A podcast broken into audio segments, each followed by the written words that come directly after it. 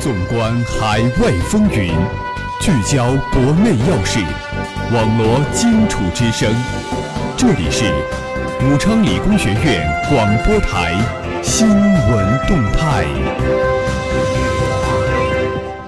亲爱的听众朋友们，大家中午好，这里是梅南之声广播台，在每天中午为您准时带来的新闻动态栏目，我是主持人李媛媛，我是主持人郝王培育。今天是二零一七年六月十三日，历史上的今天，一九零五年六月十三日，人民音乐家冼星海诞辰。下面进入今天的新闻三百秒。新闻三百秒，快速听世界。新华社北京六月十一日电，十八届中央第十二轮巡视反馈情况，十一日开始。在中央纪委监察部网站向社会发布。哈佛大学经济学家丹尼·罗德里克曾提出“过早去工业化”的概念，很多新兴经济体因为制造业过早萎缩而最终陷入了中等收入陷阱。英国在跌宕的脱欧剧情中临时插播的提前大选，当地时间六月九日凌晨出炉了结果，特蕾莎梅领导的保守党未能如愿获得压倒性优势。韩国总统文在寅上任后的首次韩美首脑会晤定于六月下旬举行。新华社六月九日电，国家主席习近平九日在阿斯塔纳出席上海合作组织成员国元首理事会第十七次会议。美国空军九日说，位于亚利桑那州的卢克空军基地近来连续发生五起 F 三五战机故障，军方决定暂时停飞这一基地的 F 三五战机编队。昨日下午三时，第九届华中旅游博览会暨第二届长江旅游博览会落幕。展会三天人气爆棚，旅行社销售突破四千万元，旅游项目签约金额突破六百二十九点五亿元。当地时间十二号晚，美国著名纪录片导演奥利弗·斯通的《普京访谈录》将在美国电视频道开播。近日，中国银监会、国土资源部联合发文。进一步规范金融机构不动产抵押权登记有关程序，旨在发挥不动产登记服务实体经济防范和化解金融风险作用。自六月十号起，清华大学、北京大学、中国人民大学等九十所重点院校的二零一七年高校自主招生考试正式开幕。热点聚焦，聚焦热点。下面让我们去关注国际新闻。英国首开中英双语小学，学好中文需沉浸式学习。英美称，去年九月，在伦敦西部新成立的独立预备学校双语学校只有两间教室，乍看起来它们一模一样，墙壁上挂满了五颜六色的图表，故事书整整齐齐地摆在书架上，周围四散着奇怪的玩具。但是如果观察的再仔细一些，一些差异就会显现出来。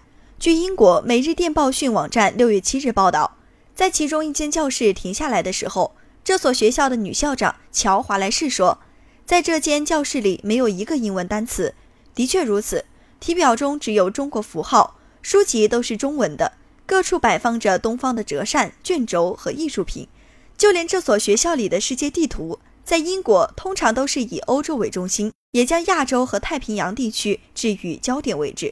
华莱士说：“这就是我们所说的完全沉浸式学习。孩子们一旦进入这里，就会立即切换。正是这样，他们将开始以两种方式进行思考。”下面进入今天的国内新闻：北大教授饶毅发表最短毕业致辞，四分钟九字掌声，五百三十五字三分五十六秒。北京大学。二零一六年本科生毕业典礼上，教师代表的这一致辞，堪称中国最高学府的最短毕业典礼致辞。做自己尊重的人，饶毅，教师代表，科学家，在祝福裹着告诫呼啸而来的毕业季，请原谅我不敢祝愿每一位毕业生都成功、都幸福，因为历史不幸地记载着，有人的成功代价是丧失良知。有人的幸福代价是损害他人。从物理学来说，无机的原子逆热力学第二定律出现生物是奇迹；从生物学来说，按进化规律产生遗传信息指导组装人类是奇迹；超越化学反应结果的每一位毕业生都是值得珍惜的奇迹。超越动物欲望总和的每一位毕业生都应做自己尊重的人。过去、现在、将来，能够完全知道个人行为和思想的只有自己。世界上很多文化借助宗教信仰来指导人们生活的信念和世俗行为，而对于无神论者，也就是大多数中国人来说，自我尊重是重要的正道。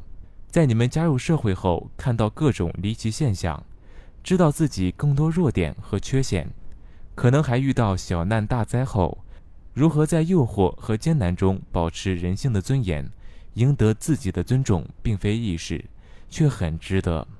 这不是自恋、自大、自负、自夸、自欺、自闭、自怜，而是自信、自豪、自量、自知、自省、自赎、自勉、自强、自尊，支持自由的精神。自主的工作，自在的生活。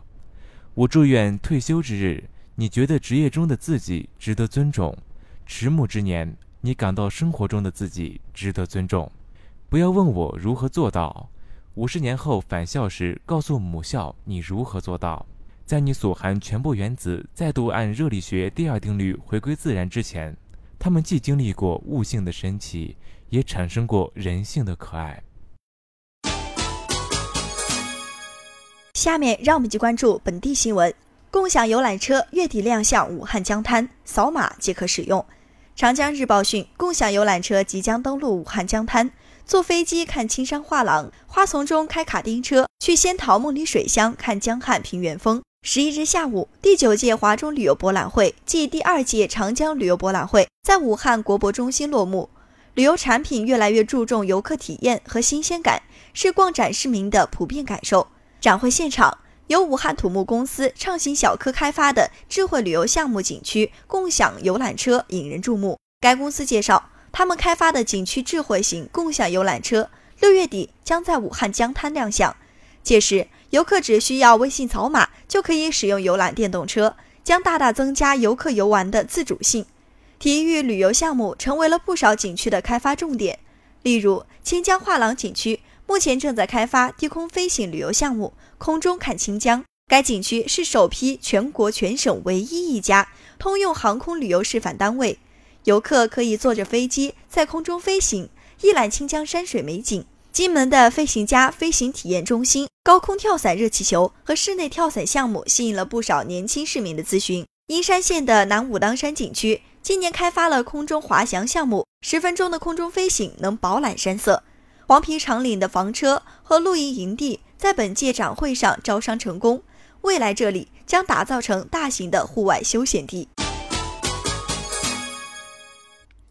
下面进入今天的校园新闻。省教育厅思政处何泽云处长来武昌理工学院做思想政治工作报告。就像温水泡茶，不能过犹不及，需要润物无声。六月八日下午。全国和全省大学生思想政治工作会议精神解读报告会暨武昌理工学院党委中心组集体学习会在该校图书馆二楼报告厅举行。省教育厅思政处何泽云处长应邀做了题为“格局、气象、路径”的报告。校党委书记徐方建教授、校党委副书记何兴亮教授、校党委副书记王海涛副教授、校长助理彭元杰教授、校长助理刘明华研究员。校长助理蔡贤浩教授等校领导出席，学校党委委员、全体总支书记、常务副书记、直属党支部书记、党支部书记、校党群工作部门全体人员、全体素质导师、全体思政课老师、学工系统全体人员等近二百人参会。校党委书记徐方建教授主持本次会议。节目的最后，让我们共同关注今明两天的天气状况。今天周二，最高温度二十五摄氏度，最低温度二十一摄氏度。明天周三，最高温度二十七摄氏度，最低温度二十一摄氏度。如果你想了解我们的更多内容，请关注武昌理工学院广播台官方微博、微信，互动群号是幺零八六二二六零五。以上就是本期新闻动态的全部内容。